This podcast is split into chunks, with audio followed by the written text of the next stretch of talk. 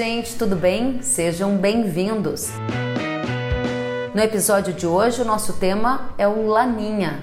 Será que o fenômeno vai impactar pela terceira vez seguida a safra brasileira? Para responder a essa e outras perguntas, nós recebemos o agrometeorologista da Rural Clima, Marco Antônio dos Santos. Este episódio foi gravado em uma live transmitida via Instagram no dia 25 de março de 2022. Se você gostar, compartilhe nas suas redes sociais.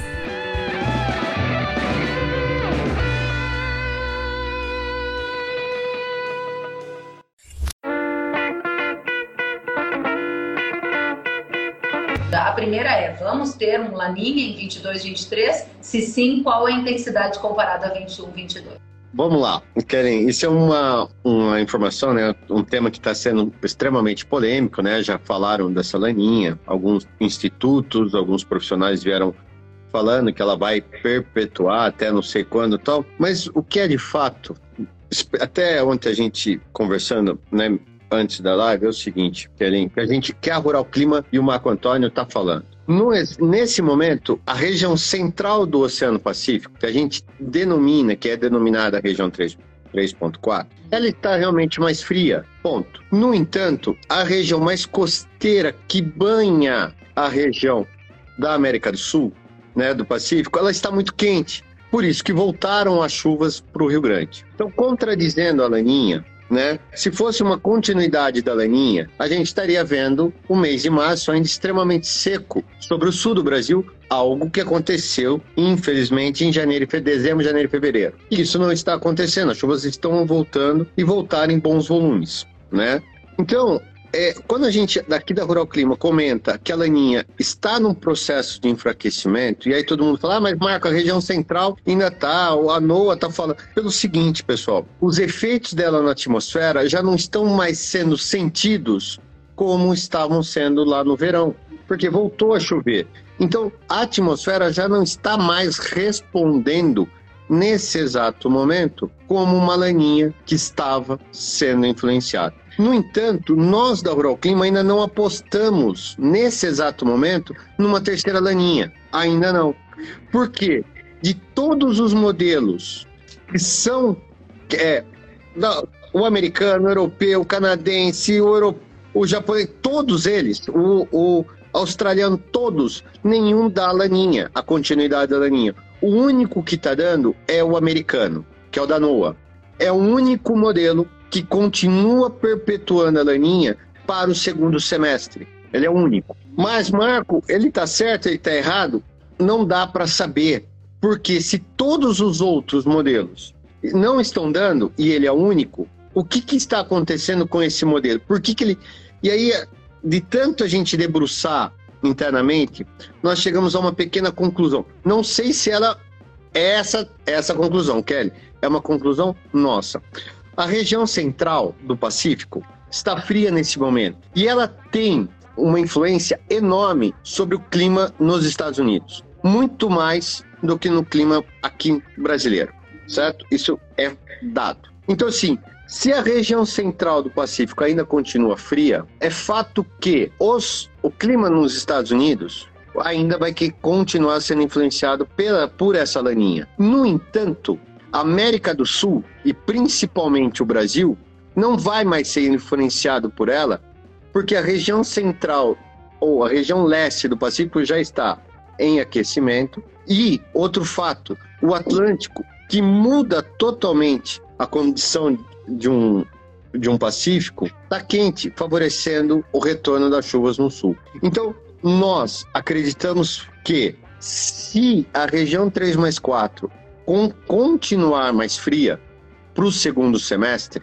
nós provavelmente iremos entrar numa laninha chamada Modoc, que é uma falsa laninha, onde as regiões, tanto que banham Austrália quanto que banham América do Sul, deverão se manter um pouco mais quentes. E isso pode trazer um clima mais dentro da neutralidade para o Brasil. Outro fato que eu quero chamar a atenção, se você me permite, é o seguinte: esse papo de Laninha El Ninho muitas vezes fica muito marcado na nossa cabeça. E aí você fala, Laninha traz seca para o sul, El Ninho traz chuvas melhores e vice-versa, certo ou não? No entanto, eu quero chamar dois destaques e eu quero que você me ajude nisso. Na safra retrasada, na safra 20, 21, nós tivemos uma laninha mais forte de intensidade do que essa última 2021. Dados NOAA, perfeito? Ok. A intensidade do laninha. Não estou falando dos efeitos dela. Eu estou falando lá, a intensidade. O quanto que ela chegou de anomalia negativa. Perfeito? Não os efeitos, mas a intensidade real dela. A da 2021 foi mais forte do que essa agora. E o que, que aconteceu com as chuvas no, na primavera? Atrasaram muito. Só vai voltar a chover em dezembro. Se, em 20, dezembro de 20, lembra disso? Estendeu as chuvas. Então, setembro, outubro, novembro e dezembro foram com chuvas abaixo da média, em anos de laninha. Na safra 21, 22, essa agora, que estamos terminando ela agora, foi também com uma segunda laninha, correto? Uhum. E setembro, outubro e novembro e dezembro foram com chuvas acima da média. Ou seja, muitas vezes a gente começa a observar, ah, é laninha, é o ninho, mas os efeitos podem ser adversos do que a gente imagina. Então, muitas vezes a gente se prende a uns fenômenos, a esse El Ninho e Laninha, e algumas vezes na prática ele não acontece, certo?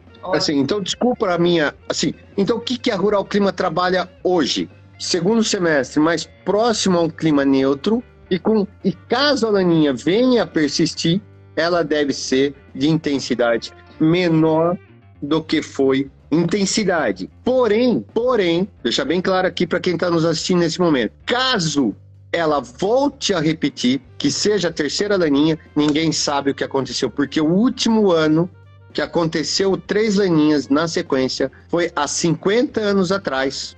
Dois, começou em 73 e terminou em 76. Então pegou a safra 73, 74, 74, 75, 75. E, e aí, é dados que quase ninguém tem. Entendeu? Então, assim, ninguém sabe o que pode acontecer com uma terceira laninha.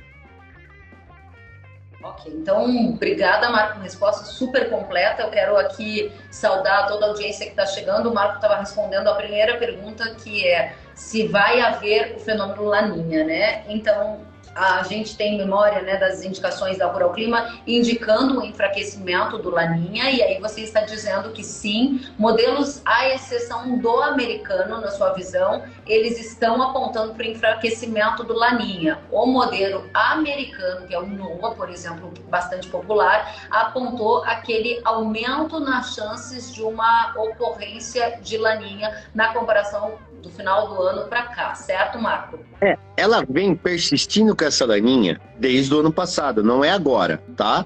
Ela per está perpetuando desde lá de 2021 da laninha para o segundo semestre de 2022. Bom, agora, nós não estamos falando que essa a NOAA está errado, pelo amor de Deus. Não estamos falando nada disso. Nós só estamos comentando que ela é o único modelo que está projetando isso. Cita para gente Oi. os modelos é, meteorológicos que ancoram a sua visão de que está ocorrendo um enfraquecimento do Laninha e por isso você projeta, se dadas as condições ficarem constantes, uma neutralidade no segundo semestre. O que ancora a tá. sua projeção? Tá. Por, que, que, nós, por que, que nós estamos vendo isso? Tá? Pelo seguinte, a região central do Pacífico ainda está bastante fria e é ela que, que assim, é essa única região que, que é, fala se você está ou não sobre efeito da laninha. Ponto. No entanto, a atmosfera ou o clima não é re, regido apenas por essa região do planeta, perfeito? Existem outros fatores, igual eu disse. Se o, o a safra 2021 também foi para uma laninha mais forte do que essa, e a primavera foi seca, então por que, que a safra 21, 22, que foi também por regido por uma, uma laninha, foi com chuvas acima da média na primavera em várias regiões. Então, assim, o que, que nós estamos vendo? A região mais dois se aquecendo, o Atlântico se aquecendo, os modelos australiano, o europeu, japonês, o da Inglaterra, né? E outros modelos que não me recordo agora, todos os nomes, mas assim, outros modelos, a gente, a gente olha sete grandes modelos. Os seis não estão dando mais laninha a partir do inverno. E a NOAA continua, e meio que travada no 1.5. Ela está meio que travada nessa, numa laninha de é, altíssima intensidade, que seria 1.5. Ela está travada desde dezembro desse mesmo patamar. Legal. Então a gente, assim, o que nós estamos vendo é, provavelmente ela está enxergando que a região central ainda continua fria e isso vai trazer um impacto não para nós, mas para a safra de grãos nos Estados Unidos. Bom, nossa audiência é super qualificada, eles prestaram muita atenção, certamente, nas análises aqui apontadas pelo Marco, e aí a gente quer partir para os efeitos. Então, eu tenho aqui um compromisso com a nossa audiência de trazer o máximo de perguntas possível.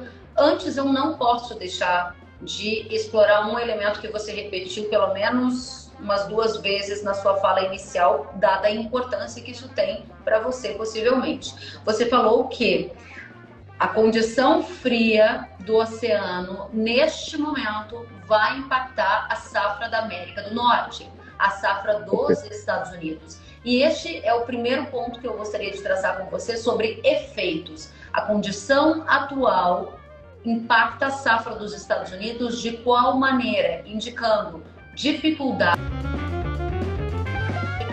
ou facilidades e uma condição melhor para o desenvolvimento da safra. Vamos lá. Então, vamos falar de, dos Estados Unidos agora, perfeito? Para deixar a nossa audiência ao par do que nós vamos falar. O que nós estamos vendo? O inverno nos Estados Unidos não foi tão rigoroso. Então, e eles estão começando o plantio do milho. Para quem não entende, se você me permite um segundo, é abril, plantio de milho nos Estados Unidos, maio, plantio de soja.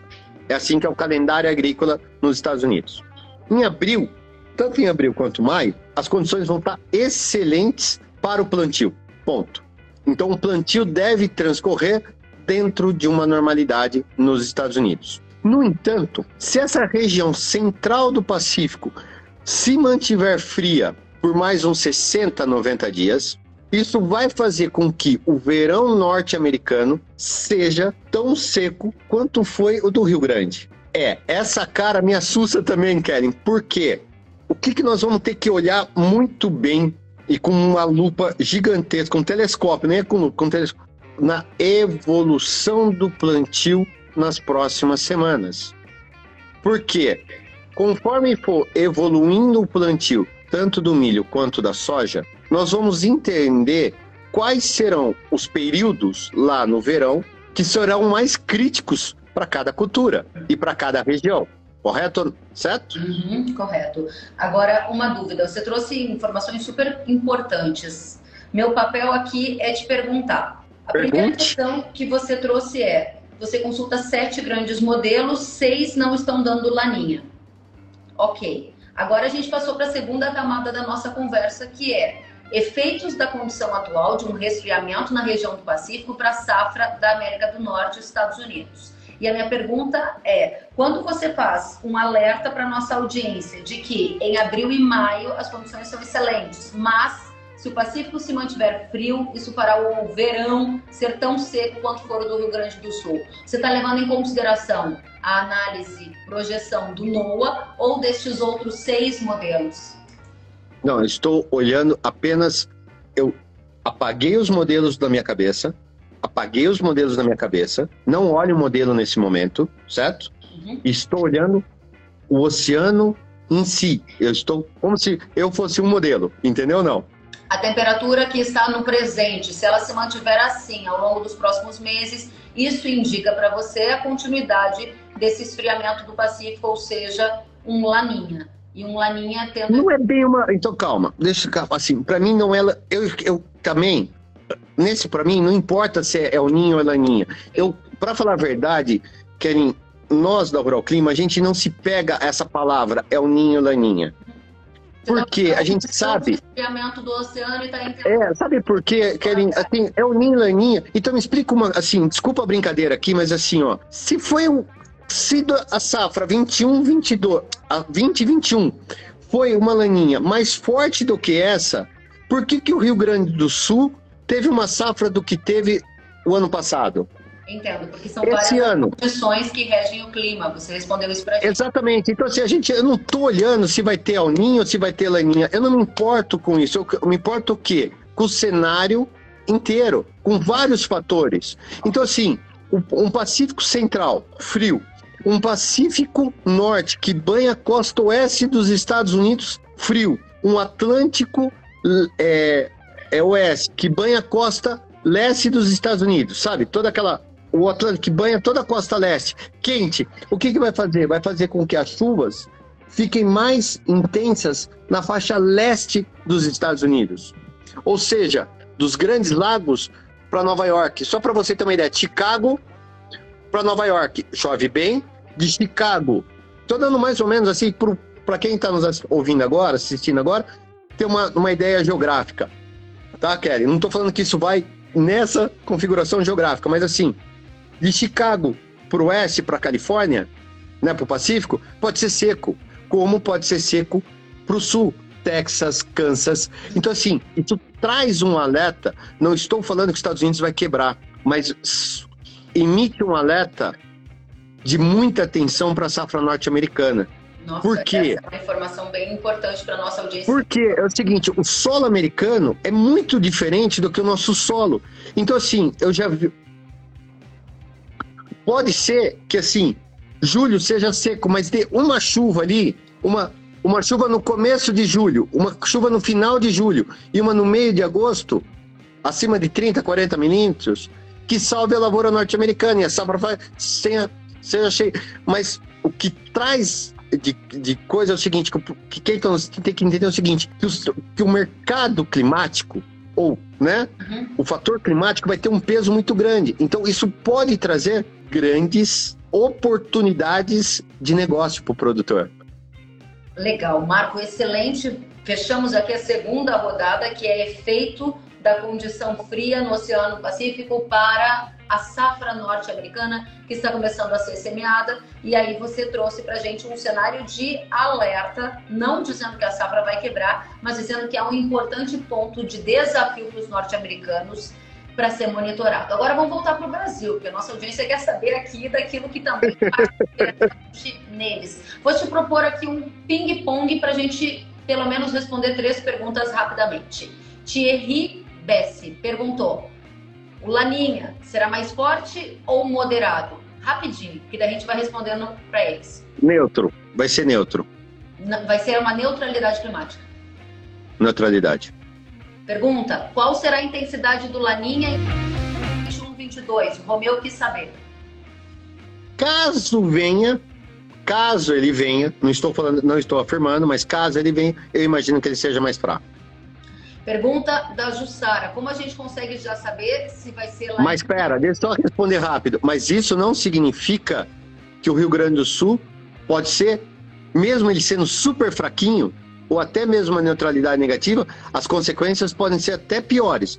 A gente não sabe como que, se, como que o clima funciona em três laninhas. Perfeito. Mais uma pergunta. Pergunta agora do TT Cristiano. Por conta do Laninha, as chuvas podem começar mais tarde em Mato Grosso? Então vou pegar uma carona aqui no Cristiano e te dar tempo para essa resposta. Qual é o cenário que você enxerga para o início da temporada de verão? As chuvas vão chegar antes, depois, independente de ser ou não um fenômeno laninha.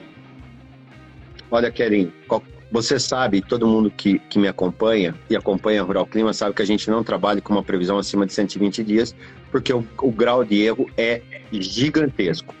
Tudo que eu falar agora, eu tenho 50% de chance de acertar, 50% de errar. Então, o que, que nós estamos falando? As chuvas devem vir dentro de uma normalidade, ou seja, Mato Grosso deve plantar aí já no começo de outubro?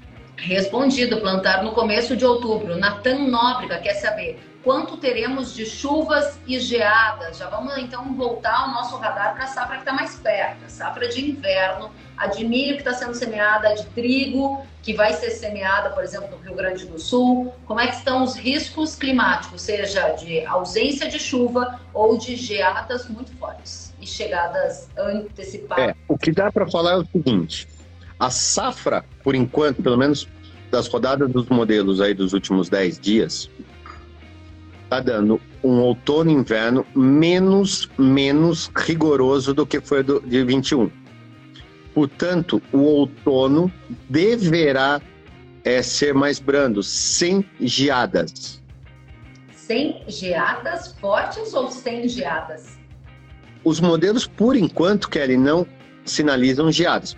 No entanto, nós da Rural Clima só trabalhamos com previsão de geadas com no máximo sete dias de antecedência. Ponto. Uns modelos, quando a gente olha, a gente não vê. Ele está dando os modelos, hora ou outra, ele coloca uma geada na virada de maio para junho. Para o caso do milho, se essa geada vier, o dano é muito pouco, porque o calendário foi muito. Foi, ocorreu grande parte do milho foi plantado dentro da janela ideal. Caso essa geada se confirme, não, não faço a mínima ideia se ela vai ou não ocorrer, mas se essa geada vier a confirmar lá no, na virada de maio para junho ou durante a segunda primeira quinzena de junho, os impactos vão ser extremamente pequenos. Muito bem, vamos então em frente, pegando. No entanto, no entanto, eu falo, para quem está pensando na safra de inverno, plante, porque falar em geada para setembro e outubro é um risco gigantesco. Eu não vou falar nem cara, é, é não dá para falar nada. No entanto, com o enfraquecimento da laninha, a, o, tanto o outono quanto o inverno serão mais úmidos. Muito bem, então vamos ainda ficar aqui na segunda safra de inverno. Em relação à safra dos Estados Unidos, você foi bastante categórico ao dizer que se aquela situação acontecer, o efeito será tal. A gente sabe que o mercado está super estressado contando com uma safra farta, por exemplo, de milho, depois da quebra que a gente viu na última temporada de inverno. A minha pergunta para você é: nós temos quais condições climáticas para a safra de milho centro-sul do Brasil? A sua projeção é de produção farta ou de quebra mais uma vez? Não, pelo contrário, acho que é farta. Assim, vou falar bem a verdade. Cada instituto faz uma projeção de safra, seja 85, seja 90 milhões, que for, certo? Uhum. Independente do número que está sendo projetado para essa safra, independentemente do instituto, nós aqui da Rural Clima trabalhamos entre 85 e 87 milhões de toneladas para o milho segunda safra. Ela não vem nesse tamanho. Quanto vai ser de quebra? Mas ela vai vir na casa dos 80, um pouco mais, um pouco menos ali, mas na casa dos 80. Ou seja, é uma safra cheia. Safra cheia. Os desafios para a safra de milho estarão concentrados em quais regiões do país? O risco de quebra, é isso? Exato. A gente vai ter uma Olha, cheia, o, o, o meu grande. Assim, ó, se você perguntar é, qual estado que pode ter alguma quebra no milho, eu colocaria Goiás e Minas pelo fato que 50% é, das áreas é, de milho foram semeadas em março. E, pode, e, com, e como elas foram semeadas em março, elas vão precisar de chuvas até pelo menos a primeira quinzena em maio. E eu não sei se chove tão bem em maio nessas áreas. Chover até pode cair alguma chuva, mas muito irregular. Então pode cair para mim, não cair para você, cair, não sabe, numa região na outra. Então se eu tivesse que apostar em algum estado que tinha uma quebra mais pequena, pequena, seria Goiás e Minas, porque eles plantaram muito em, ma em março, né? E a gente está vendo que as chuvas boas mesmo tem mais um mês mais ou menos aí de chuvas boas no Brasil. Excelente. Então, já passamos aqui para nossa audiência pelo cenário macro de uma configuração ou não de laninha, intensidade do fenômeno. Avançamos mais um degrau e analisamos a situação atual da temperatura no Oceano Pacífico e efeitos esperados para a safra dos Estados Unidos e ainda fomos adiante olhando a expectativa para chuvas na região ali do centro-sul do país para o início do plantio da safra verão e adiantamos um pouco mais em relação à safra de inverno que já está semeada, ou seja, você já tem muita informação, mas Marco Antônio tem muitas dúvidas ainda. Então vamos para mais uma pergunta. O, a possibilidade, a pergunta é do, da Maire Alexandre. Como vai ficar o tempo no oeste de Santa Catarina para safra 22-23? Ah, mas que agora vai ser um chute, mas assim, eu colocaria acho que dentro de uma normalidade, porque assim, ó, provavelmente vocês plantam dentro de uma normalidade ali. Aí o problema fica para o verão, como foi esse ano. E o verão, quem dita as regras é o Atlântico, não é mais o Pacífico, é o Atlântico. Se o Atlântico for for quente, tem chuvas regulares. Se for frio, como foi esse ano, tem a seca. E, pra, e, e, o Atlântico, a previsibilidade do Atlântico é 45 dias só. Então não dá para falar como vai, vai ser a safra. Mas eu apostaria numa safra mais tranquila esse ano, bem mais tranquila do que foi agora essa última. Muito bem. Mais perguntas aqui. O pessoal quer saber. Antes, um elogio. O Márcio Paulo está dizendo parabéns, muitas informações boas certo que nós agricultores vamos estar bem informados com o clima para melhores épocas de plantio de inverno. Fico muito feliz, Márcio, que você esteja gostando. Essa é a nossa Também. intenção, né, Marco? Adiante, muito obrigado. Geadas no café. É um risco alto, médio ou baixo? Todo ano tem um, tem um risco, certo ou não? Que nós estamos falando de. Mas assim, e o problema, que é assim, ó, eu vou falar uma coisa, não existe uma correlação se é El Ninho tem geada mais forte, se é laninha, tem geada mais forte, se é neutro, tem geada. Porque tanto faz, as geadas a de 94 foi em pleno El Ninho, um dos El Ninhos mais fortes, e foi a última grande geada. O ano passado foi laninha e tivemos uma grande geada. Então, assim, é o risco A, como todo ano tem, mas pelo menos por enquanto os modelos não indicam nenhuma geada brava ou geada forte que possa trazer problemas. No entanto, para ter uma previsão mais acurada de geada é com 10 dias, né? Assim, 7 a 10 dias. Então, por enquanto, eu acho que, eu, que sai meio que leso. Legal. Posso mudar? Posso, mas pelo menos por enquanto eu não estou vendo nenhum perigo como foi 2021. Muito bem. O pessoal do Nordeste aqui na audiência perguntando sobre as repercussões para o clima no centro-norte, né? Centro-nordeste ali do país. A Noêmia Moura pergunta se houver o Laninha, qual vai ser a repercussão no Nordeste. E temos aqui mais perguntas da audiência também querendo saber sobre essa região do país. Conta pra gente o que esperar. Se tiver uma laninha, as chuvas continuam boas. O problema é saber se vai ter laninha ou não se ela vai persistir. Porque até o modelo americano, Kelly, ele fala que a, que a laninha perde forças na virada da primavera para o verão, mesmo o modelo americano, entendeu? Se você pegar os model, o modelo americano, ele já projeta um enfraquecimento da laninha para o verão de 23.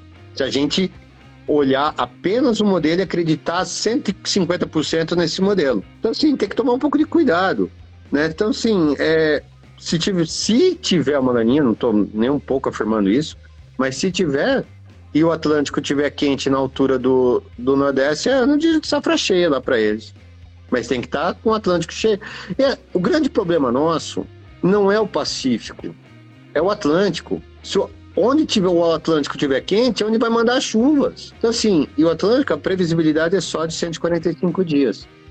Ou seja, a gente vai continuar monitorando, fazendo muitas lives aqui para nossa audiência. Mais uma pergunta Rio Grande do Sul, né, Marcos? Você ri, mas é verdade. O Rio Grande do Sul, muita gente querendo saber sobre as chuvas para lavouras de arroz. Temos aqui na audiência também o pessoal dizendo que vai plantar o milho e aí vai colher lá por fevereiro e quer saber se vai ter uma condição de safra boa. Vou pedir para que você traga de uma, de uma forma mais ampla. A sua previsão é que o Rio Grande do Sul tem risco alto. Eu acho que eu, eu acho assim, ó, Kelly, não dá para falar o verão de 2023. Impossível falar até a primavera já está difícil, imagina o verão. Mas o que dá para falar é o seguinte, eu, eu imagino, salvo, salvo se os modelos indicarem em agosto uma, uma geada em setembro, eu acho que, que as condições de, com relação às chuvas vão estar muito boas para o plantio do milho já em agosto. Legal. Mais uma, uma questão, Marco. O pessoal aqui está perguntando sobre Paraguai. Você já passou por Brasil, a gente analisou rapidamente aqui a safra de inverno, fez algumas ponderações em relação a verão, e o pessoal do Paraguai quer saber se eles vão ter alguma condição climática favorável para o desenvolvimento da safra. Quem pergunta é Barazetim, safra 22, 23. Vai, vai. Podem, podem ficar despreocupados. Nós estamos falando hoje, né? Dia 26, 26, 5 o 25 de, de março. Eu acredito numa safra. Voltou a chover no, Rio, no, no Paraguai, está chovendo muito bem, a safrinha está sendo muito boa. É, tinha muita gente falando, apostando numa, num, num outono seco. E aonde está esse outono seco, que eu até agora não achei. Né? Os modelos, cada semana que passa, está dando melhorando as chuvas. Pelo menos o início de safra dentro de uma normalidade. Bacana. Marco Antônio dos Santos, muita gente aqui elogiando o Agro Caon, tá dizendo informações ponderadas sem assustar o agricultor. Show! A ne Neemias Moura disse parabéns pelo trabalho e que ela também segue o Hora H do Agro. Muito obrigada, fico muito feliz. Milk Seed está dizendo o desafio do produtor é poder ter o um máximo de assertividade quanto às condições do clima. Parabéns pela oportunidade de poder planejar a nossa lavoura de trigo. O Eloy está dizendo parabéns, boas informações e assim por diante. Marco, está aberto o espaço para sua mensagem final para a nossa audiência. Olha, não, não, assim, ó, eu, eu vou dar duas mensagens. Primeiro, Kelly, eu quero te agradecer demais, eu sou seu fã incondicional, você sabe disso. Obrigada a você pela né? oportunidade de estar sempre conosco aqui. Tá. É, e é, o que eu tenho para falar é o seguinte: independente se vem ou não Laninha ou El Ninho, não se peguem a, a esses fenômenos, porque cada ano que é, é um, esse fenômeno traz uma, uma coisa diferente. Então, assim, e, e, o, e o clima não é regido por uma única região, um único modelo. Então, assim, tentem pegar as maiores informações, corram atrás da informação fidedigna, né? Sem terrorismo, sem nada, né? A Kelly tá aqui, que é uma baita de uma, uma comunicadora, de uma jornalista, então usem, que, entrem também da Rural Clima, peguem as informações, entrem em contato com a gente, né? Mas tome muito cuidado, porque assim, não é que aquela aninha que é seca no sul e chuvas boas no nordeste ou vice-versa, né? Cada ano é um ano mas é fato que é, nós aqui da Rural Clima, não, pelo menos não trabalhamos com uma laninha clássica para 2022. Trabalhamos provavelmente com uma laninha Modox, caso ela venha se confirmar. Ou seja, a manchete está muito mais para descartar a chance de uma terceira laninha seguida do que. Uma laninha, que deixe bem claro, uma laninha clássica, como foi a de 2020, 21, 21, 22. Muito obrigada, Marco Antônio dos Santos. Agradeço demais pela gentileza de estar aqui com a nossa audiência. A Sandra Matheus está dizendo que foi excelente. O Adriano Perini disse que top o bate-papo. O Clécio disse parabéns. O Matheus Azevedo está dizendo que as informações foram ótimas. Volte sempre, bom trabalho para você e até a próxima, Marco. Agradeço demais. Eu que te agradeço, Kelly. Um abraço e sucesso para todos nós. Gente, quem gostou, compartilha a live, manda para os amigos. Ela já vai ficar no feed, vai para podcast, vai para YouTube, vai para Facebook. Então aproveitem. Até mais. Tchau, tchau. Até. Tchau, tchau. Confirmar. Ou seja, a manchete está muito mais para descartar a chance de uma terceira laninha seguida do que. Uma laninha, que deixe bem claro, uma laninha clássica, como foi a de 2020, 21, 21, 22. Muito obrigada, Marco Antônio dos Santos. Agradeço demais pela gentileza de estar aqui com a nossa audiência. A Sandra Matheus está dizendo que foi excelente. O Adriano Perini disse que top o bate-papo. O Clécio disse parabéns. O Matheus Azevedo está dizendo que as informações foram ótimas. Volte sempre, bom trabalho para você e até a próxima, Marco. Agradeço demais. Eu, eu que te agradeço, Kelly. Um abraço e sucesso para todos nós. Gente, quem gostou, compartilha a live, manda para os amigos. Ela já vai ficar no feed, vai para podcast, vai para YouTube, vai para Facebook. Então aproveitem. Até mais. Tchau, tchau. Até. Tchau, tchau.